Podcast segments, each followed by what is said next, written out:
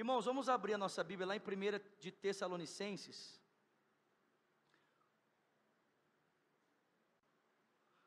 Primeira carta de Paulo aos Tessalonicenses.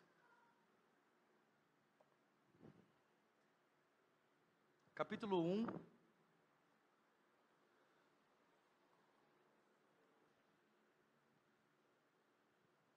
A partir do versículo de número 1.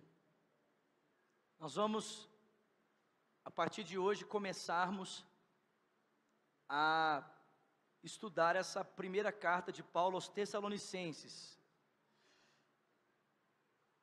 E por que que eu escolhi começar uma série de mensagens em cima da primeira carta dos, dos Tessalonicenses? Porque existem existem três virtudes que são essenciais na vida cristã. Três virtudes que são essenciais. Todo cristão que realmente teve um encontro com Cristo, parece redundante, né? Redundante falar isso, mas na verdade não é. Porque existem pessoas que se dizem ser cristãos, mas ainda não tiveram realmente o um encontro com Jesus, né? Existem muita gente que, mesmo estando na igreja, mesmo frequentando o culto e tendo a sua, o seu nome no hall de membro, ainda não teve um encontro com Cristo. Amém, gente? Infelizmente, né? A gente não fala isso com alegria, não. Ah, que legal! Tem gente que está na igreja e não é salva, né? gente não fala isso com alegria, não. Mas é um fato.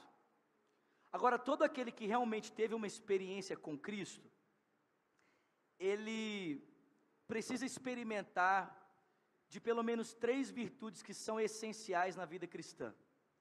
Nós chamamos de virtudes teologais. Fala comigo, virtudes teologais. Né? Existem virtudes que nós chamamos de virtudes cardinais ou ordinais, e existem virtudes que nós chamamos de virtudes teologais. As virtudes cardinais ou ordinais são as virtudes comuns que todo ser humano pode expressar por causa da graça comum que Deus concedeu a todos os homens. Porque todos os homens experimentam da graça comum que é a bondade de Deus distribuída a todos os homens, então todos os homens, sejam cristãos ou não, de alguma forma eles podem experimentar da graça de Deus e então, por experimentarem da graça comum, externarem virtudes, bons comportamentos. Amém? Mas existem virtudes que o homem só pode experimentar na sua vida se realmente ele teve um encontro com Cristo. O apóstolo Paulo chama essas virtudes de fé, amor e esperança. Vamos repetir? Mais uma vez. Fé, amor e esperança. Eu sei que, em certa medida, o homem sem Cristo pode experimentar de paixão. Em certa medida, o homem sem Cristo, ele pode experimentar do amor filos, né? Do comprometimento com uma outra pessoa. Mas o amor que nós estamos falando aqui nessa noite, o amor ágape, que é um amor abnegado, um amor sacrificial, uma pessoa só pode experimentar se realmente ela teve um encontro com Deus, se realmente ela teve um encontro com Jesus Cristo. Da mesma forma, a fé e a esperança só podem ser experimentados caso a pessoa verdadeiramente teve um encontro com a pessoa do Senhor Jesus. E dessas três virtudes descritas, Paulo vai tratar de uma forma assim muito profunda a esperança nessa primeira carta dos Tessalonicenses. Por quê? Porque, como nós vamos ver daqui a pouco, esses irmãos eles tiveram um encontro verdadeiro com Jesus. E porque eles tiveram um encontro verdadeiro com Cristo, essas virtudes começaram a aparecer na vida deles. Mas é bem verdade que existem talvez conceitos errados ou existem opiniões erradas a respeito dessas virtudes que podem comprometer o crescimento dela nas nossas vidas. Exemplo: se nós não temos uma boa compreensão do que significa fé, isso pode comprometer esse desenvolvimento dessa virtude na minha vida e na sua vida. Um conceito equivocado de fé pode nos levar a desenvolver ou buscar a desenvolver a fé de uma forma que Deus não se propôs a nos entregar. Consequentemente, a fé se torna inoperante, a se torna morta. Esses irmãos, eles realmente tiveram um encontro com Cristo, mas parece que eles tinham um pequeno probleminha na questão da esperança. E Paulo, então, quando ele descobre que esses irmãos tinham uma dificuldade no desenvolvimento da virtude da esperança, então ele escreve essa carta para eles. E eu, particularmente, penso que, em função dos dias que nós estamos vivendo, nós precisamos muito de esperança. Sim ou não? Nós precisamos de esperança demais. Diante do crescimento do desemprego no país, diante do crescimento da crise econômica, diante do crescimento de tantos maus rumores, nós precisamos de mais de esperança, amém, irmãos? Nós precisamos lembrar que o nosso Deus é o Deus de toda esperança, amém? E eu queria, nessas próximas semanas, então, edificar a sua fé nesse sentido, no sentido da esperança. Queria encher o seu coração de esperança, amém?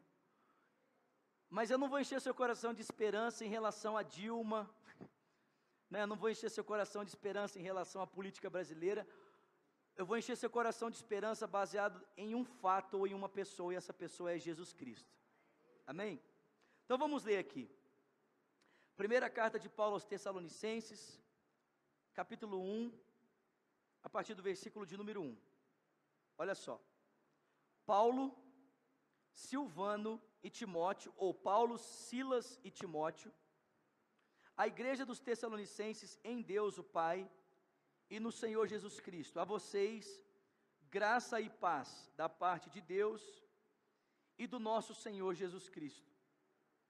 Sempre damos graças a Deus por todos vocês, fazendo menção de vocês em nossas orações. Lembramos continuamente, diante de nosso Deus e Pai, o que vocês têm demonstrado, o trabalho que é o resultado da sua fé, o esforço que é motivado pelo amor e a perseverança que provém da esperança em nosso Senhor Jesus Cristo. Então perceba que, porque esses irmãos tiveram um encontro com Cristo, essas três virtudes estão presentes na vida deles. A primeira virtude qual é? A fé que é demonstrada por meio do trabalho, o esforço que é motivado pelo amor e a perseverança que provém da esperança no nosso Senhor Jesus Cristo.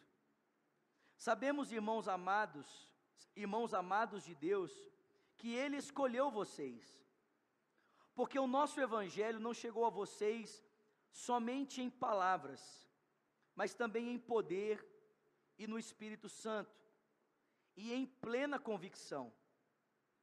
Vocês sabem como procedemos entre vocês e em seu favor. De fato, vocês se tornaram nossos imitadores e do Senhor, pois, apesar de muito sofrimento, vocês receberam a palavra com alegria que vem do Espírito Santo. Assim, tornaram-se modelo para todos os crentes que estão na Macedônia e na Acaia, porque partindo de vocês, propagou-se a mensagem do Senhor na Macedônia e na Acaia. Não somente isso, mas também por toda parte, tornou-se conhecida a fé que vocês têm em Deus.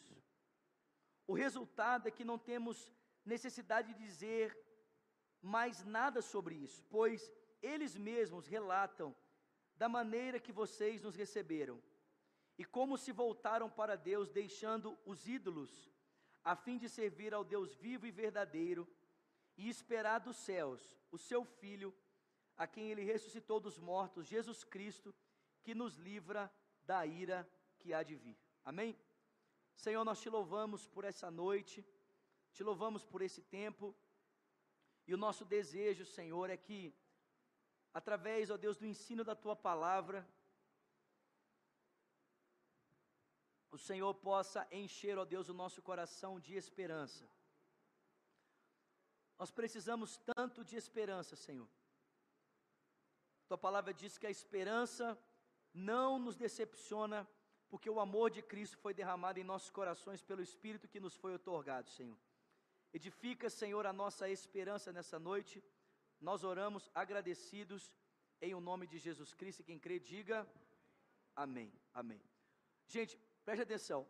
O primeiro aspecto da esperança na vida desses irmãos, destacado por Paulo aqui, é a esperança proveniente de um verdadeiro encontro com Deus. Amém? Acompanha comigo a leitura aqui do versículo 4 e 5, olha só.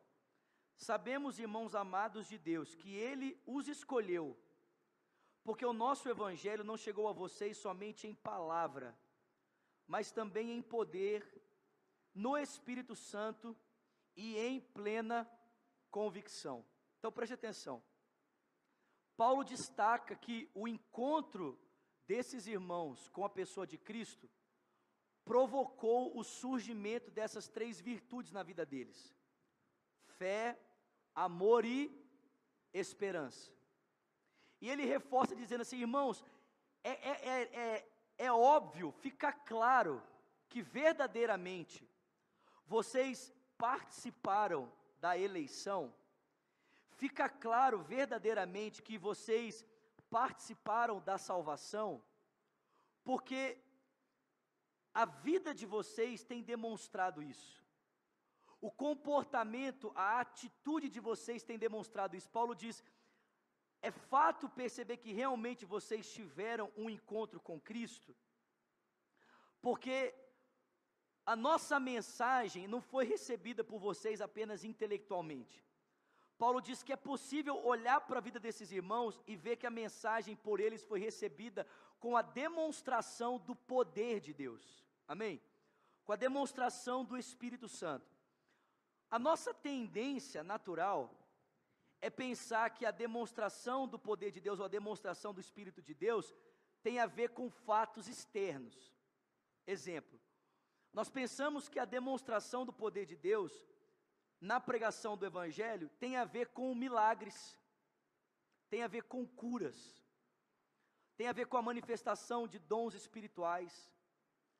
Mas Paulo está dizendo aqui que a demonstração do poder vista na vida desses irmãos tem a ver com a transformação de vida que eles estão experimentando por causa do Evangelho. Tem a ver com a transformação de vida que o Evangelho, que o encontro com Cristo tem provocado na vida deles. Olha só, eu não sei se vocês é, já tiveram essa experiência de olhar para a vida de Paulo ou de olhar para a vida dos discípulos e perguntar para si mesmo assim, ou então falar assim, cara, parece que esses caras entenderam alguma coisa que eu ainda não entendi. Parece que esses caras experimentaram alguma coisa que eu ainda não experimentei. Porque a maneira como esses homens lidam com a vida, ou a maneira como esses homens lidam com os problemas, ou a maneira como esses homens se portam diante das questões mais diversas da vida, é totalmente diferente muitas vezes da forma como eu me porto diante das questões da vida. Você já se perguntou isso? Às vezes lendo as cartas de Paulo, às vezes lendo as palavras de Paulo, né, as palavras de Paulo em Romanos, Paulo diz: "O que diremos pois a respeito dessas coisas? Se Deus é por nós, quem será contra nós? Aquele que nem mesmo seu próprio filho poupou antes o entregou por nós, como não nos dará juntamente com ele todas as coisas?" Quem vai intentar acusação contra aquele que é escolhido de Deus? É Deus quem te justifica. Quem nos condenará? É Cristo quem morreu por nós, é Ele quem ressuscitou, é Ele quem está à direita de Deus e intercede por nós. E quem é que pode nos separar do amor de Cristo? Será a fome, será a nudez, será o perigo, será a espada, como está escrito. Por amor de ti somos entregues à morte todos os dias, considerados como pessoas que caminham na direção do matadouro. Mas, em todas essas coisas, Somos mais do que vencedores, por meio daquele que nos amou, porque eu estou bem certo de que nem a morte, nem a vida, nem os anjos, nem os principados, nem o presente, nem o porvir, nem poder, nem altura, nem a profundidade, há de ser capaz de nos separar do amor de Deus que está em Cristo Jesus, que está demonstrado em Cristo Jesus para conosco. Eu pergunto, é assim que você se porta diante dos seus problemas?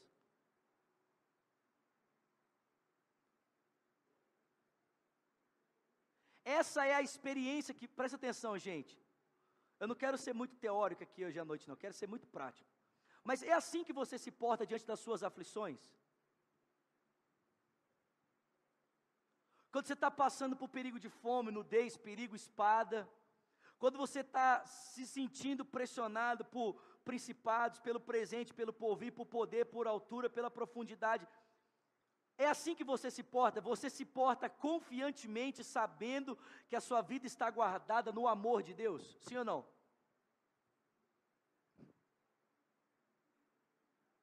É assim que você se porta. Porque a bem da verdade é que para a maior parte dos cristãos isso é só uma teoria.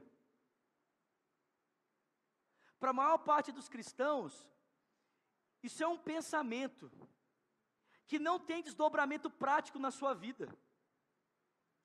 O encontro com Cristo para muitas pessoas não tem aplicabilidade na sua vida prática.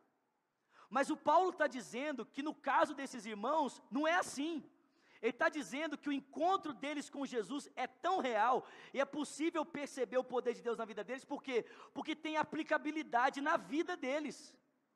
É possível olhar para a vida deles e perceber a aplicabilidade desse encontro com Cristo na vivência deles, na experiência de vida deles. O encontro dessas pessoas com Cristo mudou a maneira deles de perceber a vida, de perceber as coisas, de perceber os problemas, de perceber as pessoas, de perceber tudo. Mudou completamente. A pergunta é: o nosso encontro com Jesus tem feito isso nas nossas vidas? Se não, meus irmãos, se não, preste atenção, nós precisamos sair do nível, do argumento e experimentarmos de fato o poder de Deus. Paulo diz: Eu sei que o Evangelho chegou até vocês, não apenas de intelecto, eu sei que o Evangelho foi experimentado por vocês, não apenas por causa da razoabilidade do pensamento, porque vocês pensam coerente, vocês pensam bonitinho. Não, eu sei que o Evangelho alcançou vocês porque existe vida nova em vocês, existe uma experiência nova em vocês, existe uma nova compreensão da vida, existe uma nova leitura das situações, uma nova atitude diante da vida, por quê? Porque verdadeiramente vocês experimentaram de um relacionamento com Deus. Presta atenção, gente, se a gente continua se portando da mesma forma diante dos problemas e da vida, como a gente se portava antes, isso significa que a nossa experiência com Cristo ainda continua muito, muito intelectual e pouco vivida. Pouco vivida. O Paulo está dizendo assim, cara, é possível olhar para a vida de vocês e perceber diferença. Diferença o Evangelho está fazendo diferença na vida de vocês.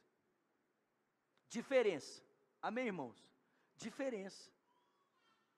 Nós precisamos, presta atenção, gente. Nós precisamos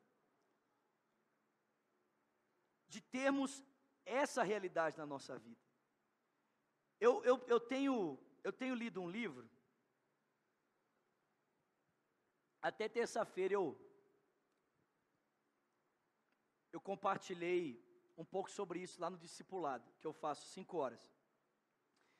Que o livro chama Comunicação que Transforma, é de um, de um pregador chamado Andy Stanley. E ele fala sobre três tipos de abordagem que um pregador pode ter quando ele está diante do seu auditório. Então ele fala que o pregador ele pode é, desejar ensinar a Bíblia para o seu auditório. Então o pregador vem e ele, a preocupação dele é ensinar a Bíblia para o auditório. Né? Então ele abre o texto, ele explica o texto, a preocupação dele é uma só: explicar a Bíblia para o seu auditório.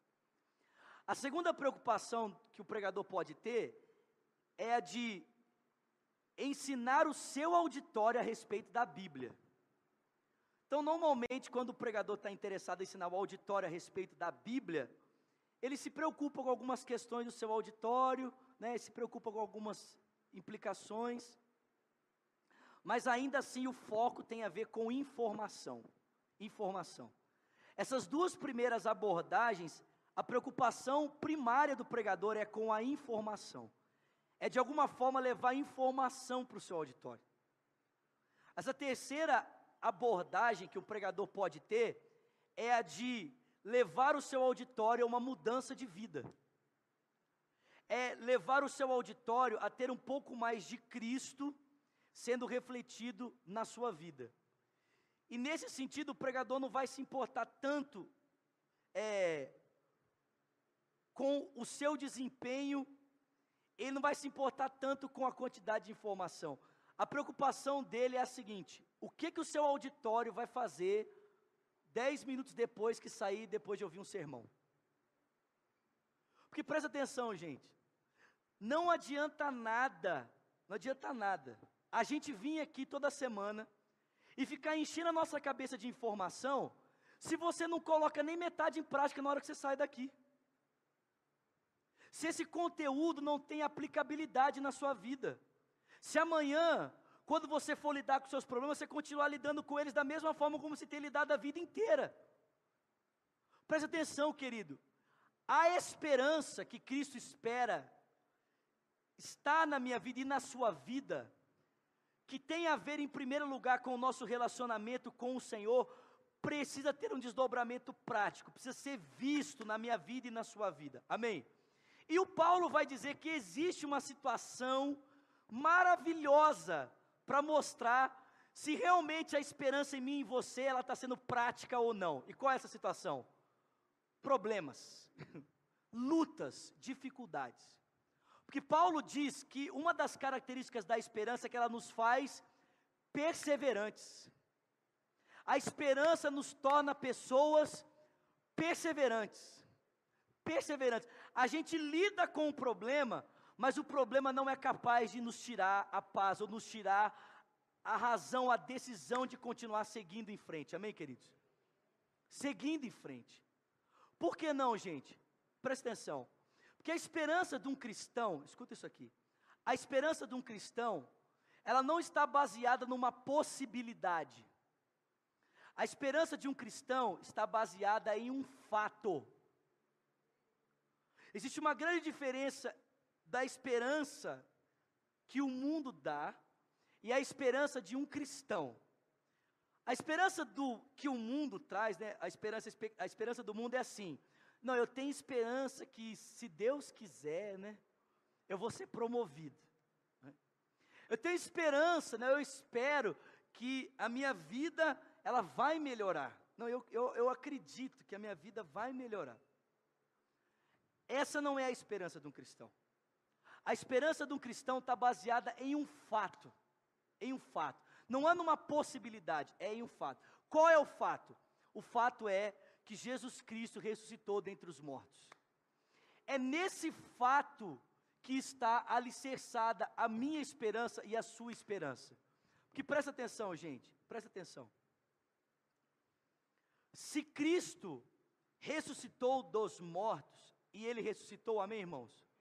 A nossa forma de lidar com a vida é totalmente diferente. Totalmente diferente.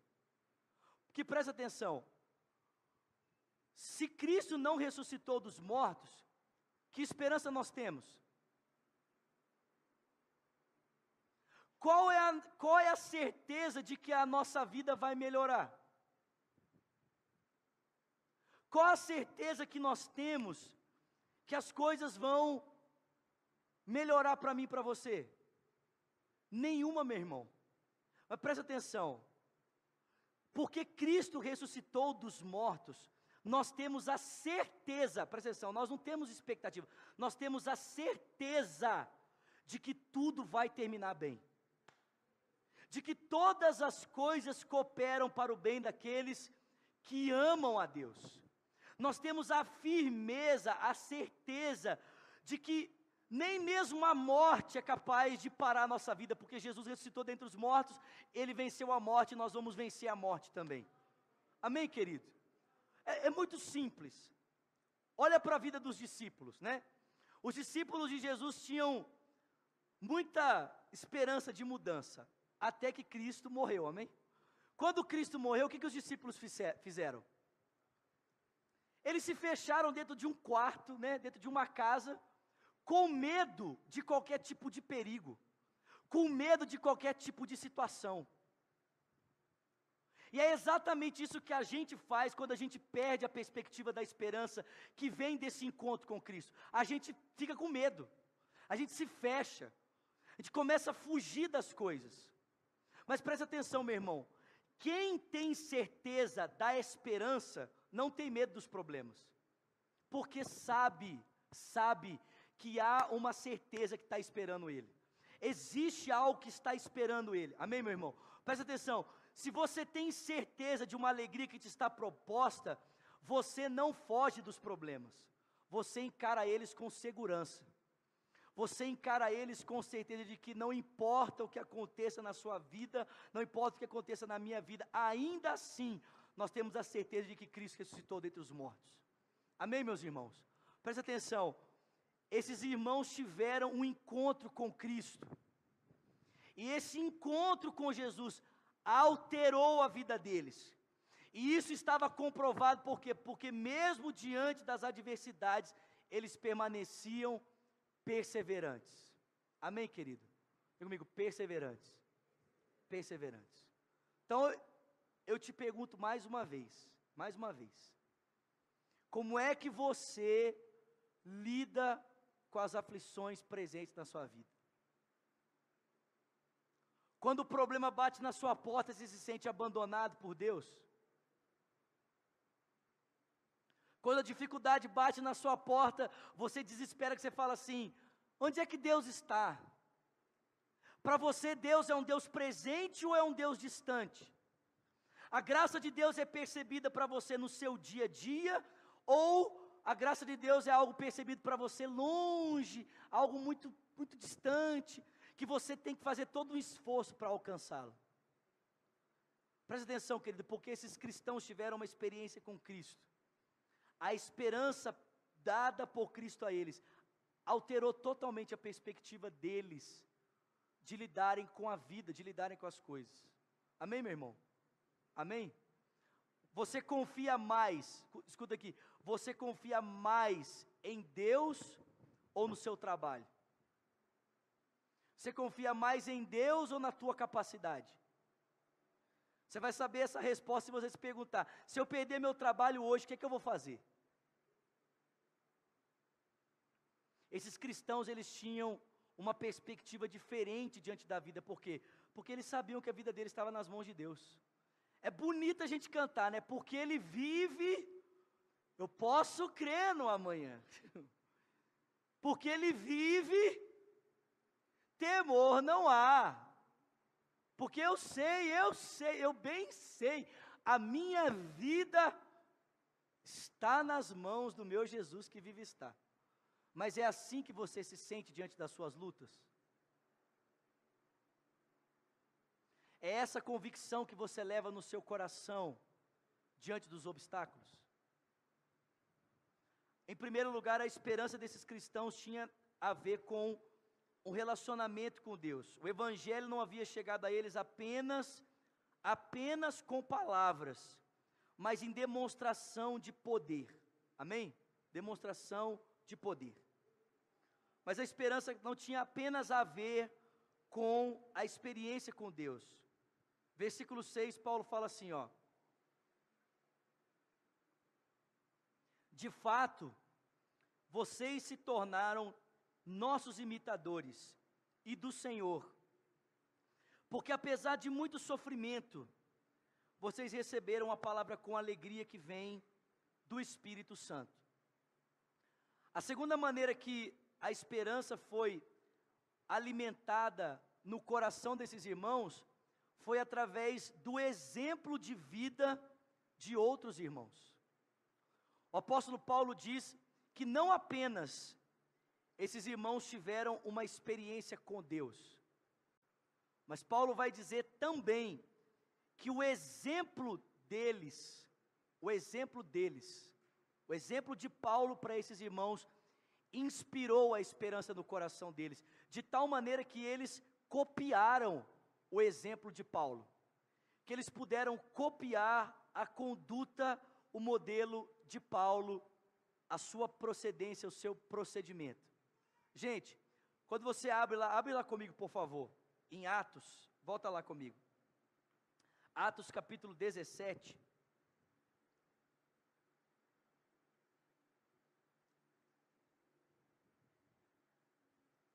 Atos capítulo 17.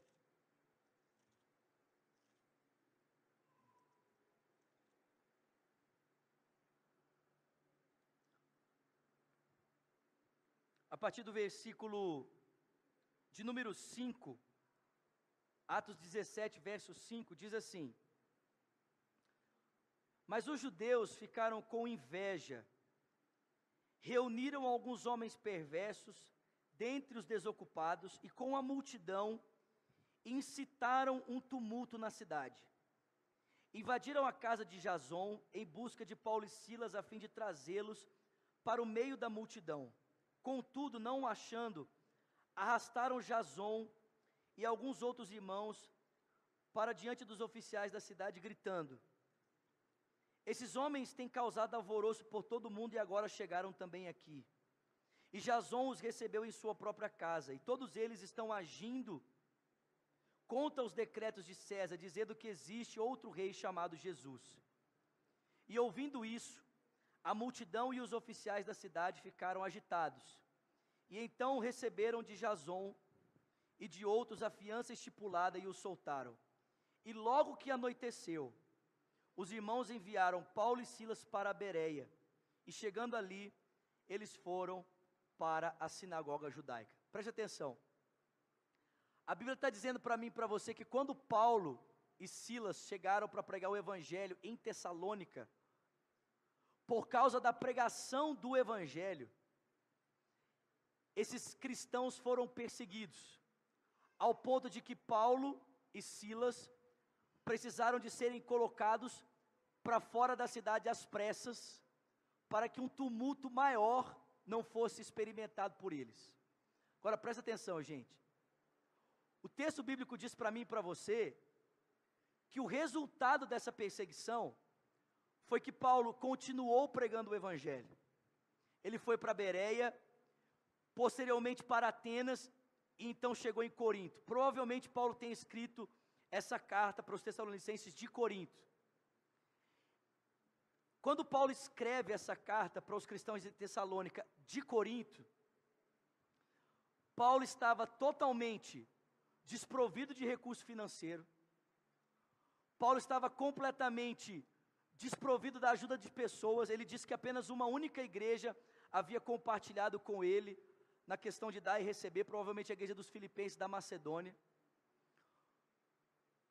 Mas o texto bíblico diz para mim e para você que, presta atenção, apesar de Paulo estar sofrendo todos esses danos por causa do evangelho, o texto bíblico diz que ainda assim os cristãos de Tessalônica decidiram copiar o modelo de Paulo. Então presta atenção. Você copiaria o exemplo de uma pessoa que por onde ela passa ela causa tumulto? Você seguiria o exemplo de vida de uma pessoa que onde ele chega, ele causa um alvoroço? Você copiaria o exemplo de alguém que pela conduta de vida que ele escolheu, ele passa por inúmeras privações. Você escolheria imitar o exemplo de alguém assim?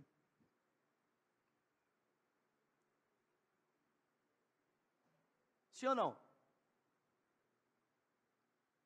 É esse tipo de exemplo que a gente busca para a nossa vida, sim ou não? A gente, se, a gente se inspira em exemplos assim, sim ou não, irmãos? É nesse tipo de exemplo que a gente se inspira, né? Quando a gente quer imitar alguém, a gente logo procura alguém que está causando muita confusão, né? Alguém que por causa do estilo de vida que escolheu, vive em privações, né? Que para o cumprimento da sua missão, passa privações, para que ele possa ser exemplo para outras pessoas, muitas vezes se priva de receber recursos dos outros. É esse tipo de exemplo que a gente procura, sim ou não? Mas o texto bíblico diz que os cristãos de Tessalônica foram encorajados pelo exemplo de Paulo. Eles copiaram o seu exemplo. Eles copiaram a sua conduta. Eles tiveram prazer por copiar, por imitar o exemplo de Paulo. O texto diz: Paulo foi um modelo no meio deles. Paulo foi um exemplo para eles. Talvez por olharem para a vida de Paulo e perceberem a sua perseverança, mesmo em meio aos sofrimentos, o seu desejo constante de continuar pregando o Evangelho, mesmo diante das privações, a sua escassez financeira e ainda assim o seu contentamento em Cristo. Esses irmãos olharam para Paulo e disseram assim: Cara, eu quero imitar esse cara, eu quero ser como ele, eu preciso experimentar da mesma realidade que ele está experimentando. Eu preciso experimentar da mesma satisfação que ele está experimentando. Porque se esse cara consegue estar satisfeito com tudo que ele está passando, se ele consegue estar satisfeito com as privações que está passando, se ele consegue estar totalmente suprido em Cristo com tudo que ele passa, então eu quero copiar o exemplo dele. Eu quero ser como ele. Eu quero imitar o seu procedimento. Presta atenção, querido. O exemplo de Paulo encorajou o procedimento desses cristãos. Fez com que eles desejassem viver na mesma perspectiva que Paulo vivia. É esse tipo de é esse tipo de exemplo que a gente procura, gente? Sim ou não? Muitas vezes nós queremos ser encorajados de outras formas, sim ou não, irmãos? A gente é encorajado, presta atenção, a gente é encorajado, escuta aqui, a gente é encorajado quando alguém sobe no púlpito e conta o testemunho assim, eu orei, e aconteceu isso, e aquilo, e aquilo outro, e todo mundo, glória a Deus, aleluia, né? Mas o testemunho de Paulo para nós seria mais ou menos assim, gente, então, eu tive que ralar muito porque ninguém me ajudou. E em todos os lugares que eu entrava para pregar o Evangelho, sempre tinha alguém me perseguindo. Mas ainda diante de tudo isso, eu estava bem suprido em Cristo. É esse tipo de encorajamento que a gente está procurando?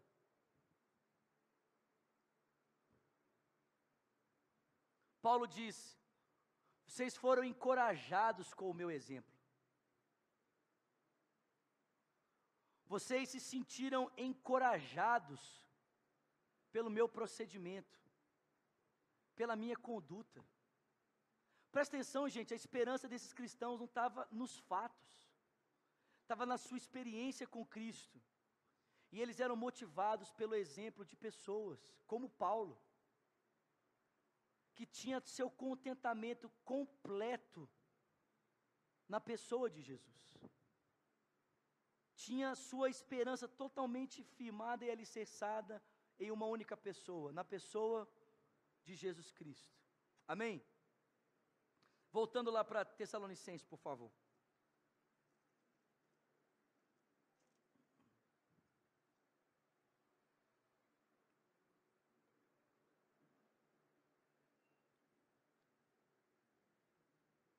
Paulo diz, versículo de número 7: Assim, vocês se tornaram modelo para todos os crentes que estão na Macedônia e na, e na Acaia. Porque partindo de vocês propagou-se a mensagem do Senhor na Macedônia e na Acaia, e não somente isso, mas também por toda parte tornou conhecida a fé que vocês têm em Deus.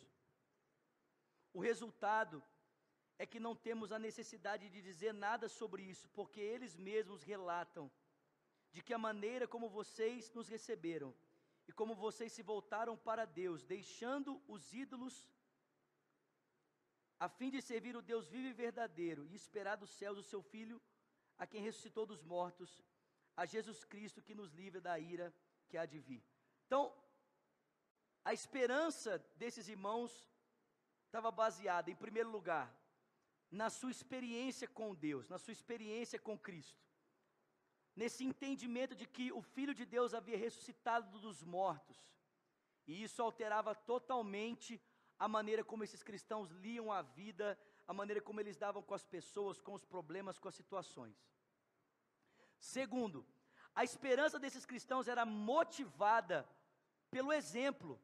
Paulo disse: vocês copiaram o nosso exemplo. Ô, gente, vocês copiaram o, o exemplo de Paulo, vocês copiaram o nosso modelo. Apesar de tudo, vocês viram em nós parâmetros a serem seguidos, a serem copiados. Né? Eu, eu vejo assim, a gente, por causa dessa, dessa perseguição do Estado Islâmico, a gente vê né, os vídeos, fica todo mundo assim, oh, meu Deus. Sim ou não? A gente fica assim, né? Meu Pai de amor. Gente, que terrível. Mas a gente deveria olhar para esses irmãos e nós deveríamos nos sentirmos encorajados, querido. Assim como eles estão morrendo por Cristo, a darmos a nossa vida por Cristo também.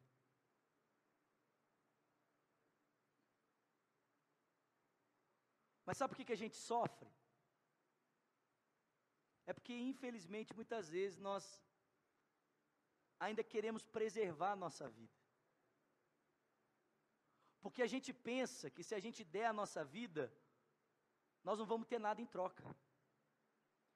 A gente não tem essa perspectiva da vida eterna, da ressurreição do Senhor. A gente ainda vive a vida nessa vida. Mas o Paulo não diz apenas que a esperança desses irmãos estava encorajada pelo exemplo. Mas Paulo diz que a esperança deles também estava fundamentada no fato de que eles se tornaram um exemplo. Paulo diz que por causa da esperança que o Senhor concedeu a eles, e porque eles foram encorajados por Paulo, o Paulo diz que eles se tornaram um exemplo para outras pessoas. E gente, escuta só, o exemplo deles se tornou tão, tão forte, que Paulo disse que não precisava se acrescentar nada ao testemunho deles. A vida deles falava por si mesmo. O texto diz que a maneira como eles trataram com os ídolos e a maneira como eles se portavam na expectativa da volta do Senhor, isso se tornou um testemunho para a vida de outras pessoas. Eles se tornaram um exemplo vivo. Eles se tornaram modelo, testemunho para outras pessoas. Porque eles experimentaram de algo vindo da parte de Deus. Porque eles copiaram o exemplo de Paulo. Eles se tornaram modelo, exemplo para outras pessoas. A esperança deles estava motivada também pela experiência de vida que eles tinham, pela maneira como eles estavam vivendo agora. Então, eu digo para você nessa noite, eu e você, querido, precisamos, precisamos de alimentarmos a esperança no meu e no seu coração. Nós precisamos de alimentar essa virtude em nós. Amém? Não apenas, preste atenção, não apenas por causa do nosso relacionamento com o Senhor. Não apenas precisamos alimentar a virtude em nós, copiando o exemplo de outras pessoas, mas nós precisamos alimentar a esperança em nós, a fim de nós nos tornarmos modelo para outras pessoas, exemplo para outras pessoas. Presta atenção, a gente precisa sair do nível de ficar apenas buscando gente para copiar, para se tornar modelo de vida para outras pessoas. De parar de só ficar buscando resposta para a nossa vida e começar a desejar ser resposta para outras pessoas. A desejar ser modelo de vida para outras pessoas. Amém, meus irmãos? Amém, queridos? Esperança, diga comigo, esperança. Esperança. Uma esperança baseada no relacionamento com Deus, uma esperança baseada no modelo que nós copiamos de outras pessoas e uma esperança baseada no nosso próprio testemunho, na nossa própria vida diante da vida de outras pessoas. Amém, querido? Esperança. Esperança. Esperança. É isso que nós precisamos, meus irmãos. Na nossa vida, no nosso coração. Esperança. Esperança. Pai, nós oramos nessa noite. Porque queremos crescer em esperança, Senhor.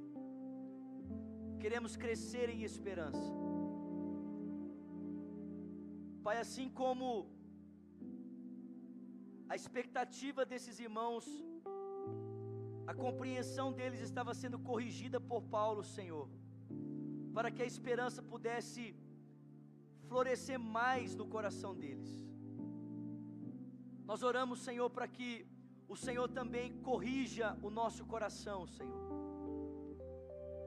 Pai, dá-nos uma esperança que é proveniente desse encontro com o Senhor, Pai.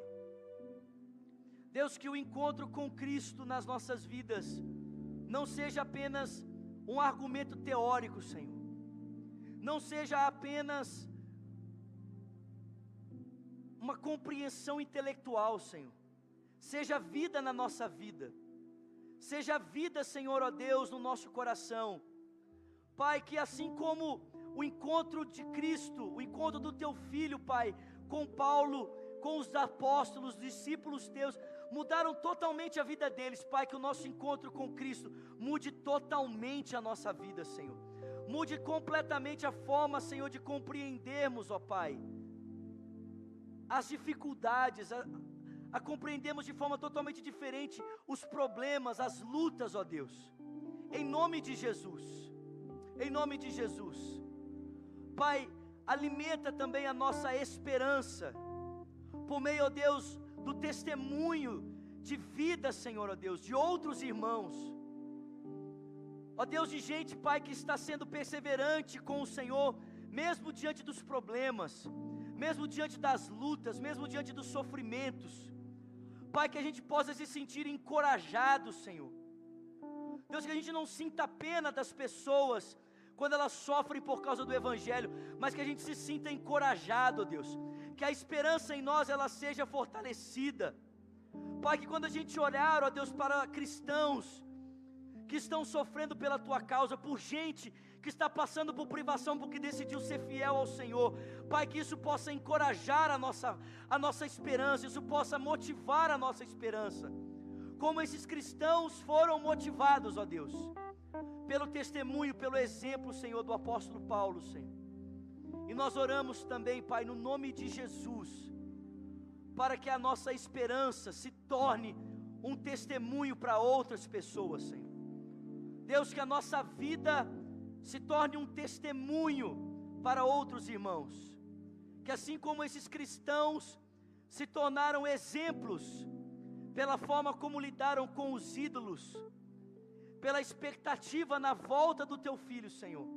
Assim também a nossa vida se torne um exemplo, um testemunho, Senhor, para outras pessoas, ó Deus, para outras pessoas, num mundo, Senhor, em que as pessoas estão desesperadas, ó Deus, em um tempo, Senhor, em que as pessoas do nosso país estão desesperadas, em que famílias estão desesperadas, em que pais estão desesperados, esposas, ó Deus, estão desesperadas em que pessoas estão desesperadas, ó Deus, pela situação econômica do país. Deus, que a nossa vida se torne um testemunho para essas pessoas. A nossa esperança, mesmo diante do caos, se torne um testemunho para essas pessoas.